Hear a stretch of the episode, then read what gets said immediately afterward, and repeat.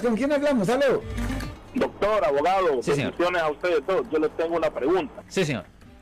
Yo soy supervisor de una compañía y nosotros tenemos drivers que, que tienen commercial license.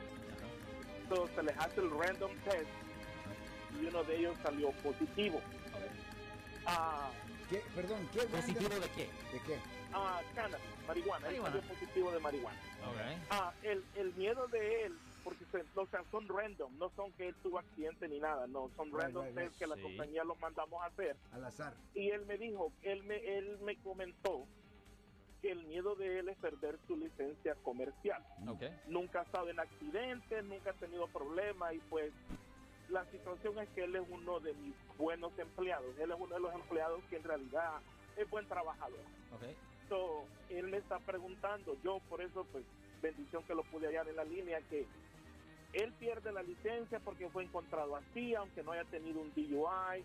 Tal vez usted sabe la respuesta, abogado, para yo más o menos poderle explicar a él.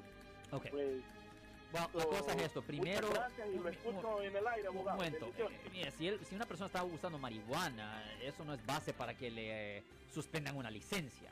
U- primero, para que eso ocurra, ah, generalmente ah, tienen que encontrar a la persona conduciendo un vehículo o tienen que establecer de que a cierto punto marihuana estaba impidiendo su habilidad de propiamente conducir un vehículo. Por ejemplo, supongamos que una persona tiene un problema en el freeway y estaciona su vehículo y está manejando súper ah, pues bajo la influencia de marihuana, pero la policía acababa de llegar, you know, el, el vehículo paró y en you know, cinco minutos la policía está ahí y ve a la persona pues caminando así y, estable- y pueden establecer que la persona estaba manejando después de cinco minutos, no está hablando de tres horas.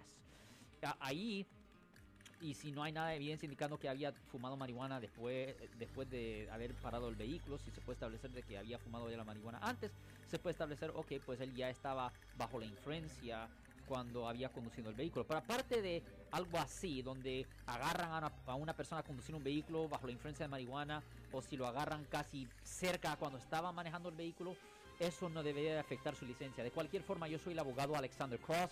Yo soy abogado criminalista aquí en el área de la Bahía Norte, California.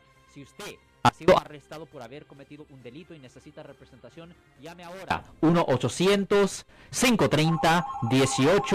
1-800-530-1800. Si les gustó este video, suscríbanse a este canal, aprieten el botón para suscribirse y si quieren notificación de otros videos en el futuro, toquen la campana para obtener notificaciones.